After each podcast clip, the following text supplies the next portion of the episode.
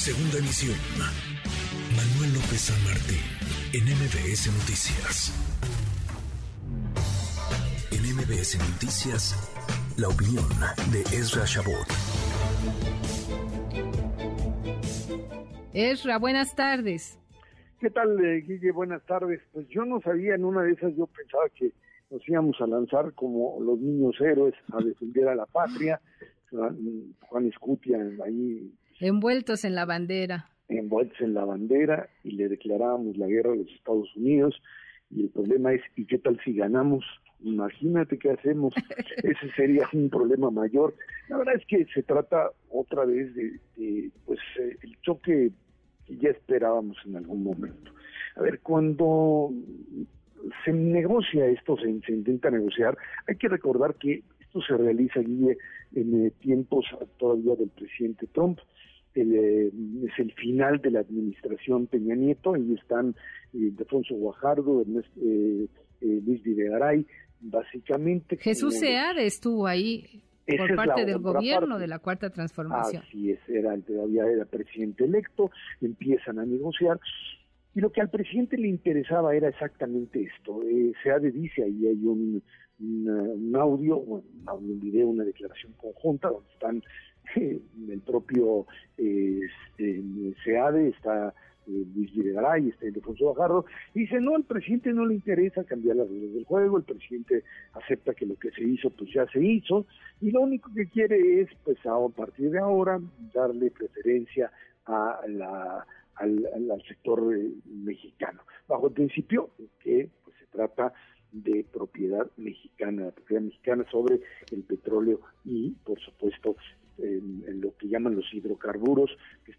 subsuelo.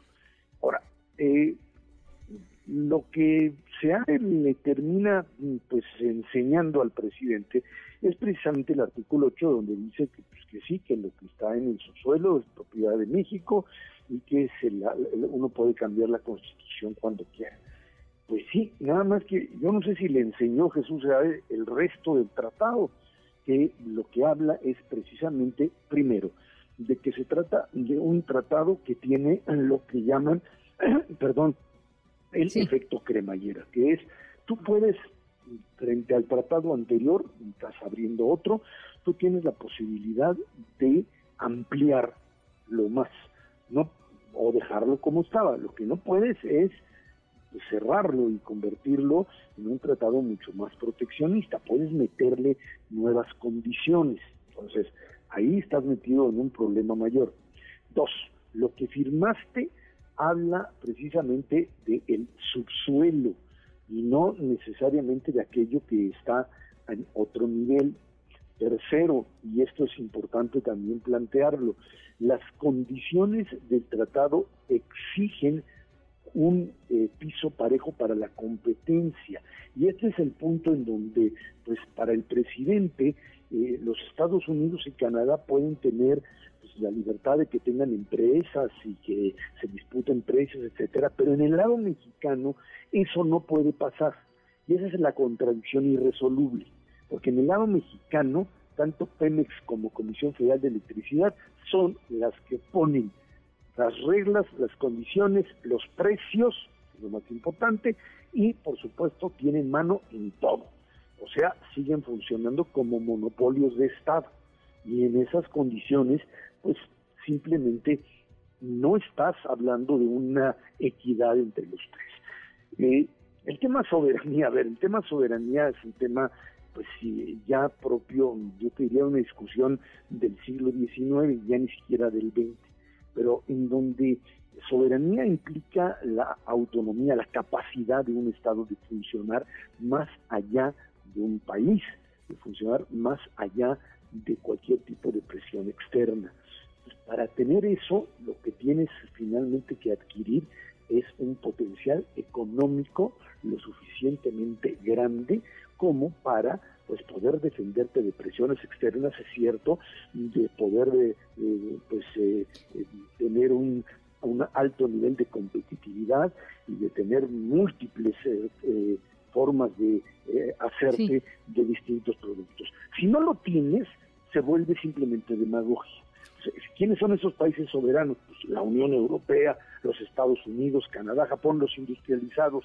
El resto hablemos de soberanía, Guille. Sí, yo creo que aquí no, por eso yo te pedía que hiciéramos esta puntualización, porque como bien señalas, no se trata de un tema de soberanía, aquí se trata de un tema de negocios y los inversionistas estadounidenses y canadienses están pidiéndole al gobierno de México que la Comisión Reguladora de Energía pues establezca un piso parejo para los permisos que otorga a las empresas privadas para generar electricidad o algún otro tipo de energía y la Comisión Reguladora de Energía pues no, los, les ha negado estos permisos y solo está favoreciendo a la Comisión Federal de Electricidad y ahí viene la inconformidad y el riesgo de que estas inversiones de estas empresas pues se vayan de nuestro país. Hay quienes han manejado o empiezan ya a manejar cifras de que si México llega a perder esta controversia con nuestros socios comerciales, nos costaría 30 mil millones de dólares. Y hoy día, justo por esta controversia que se está generando, por esta consulta que solicitan los Estados Unidos y Canadá, están en riesgo, Esra, 22 mil millones de dólares en inversión y México los necesita, los necesitamos para generar empleos, para generar riqueza. Claro. A ver, el problema es si tú tratas eso como un negocio, que es tu perspectiva, que me parece muy válida, o lo tratas finalmente como un símbolo de la ideología nacionalista revolucionaria. Si el tema se vuelve un símbolo, entonces el tema de si es negocio o no, no te interesa.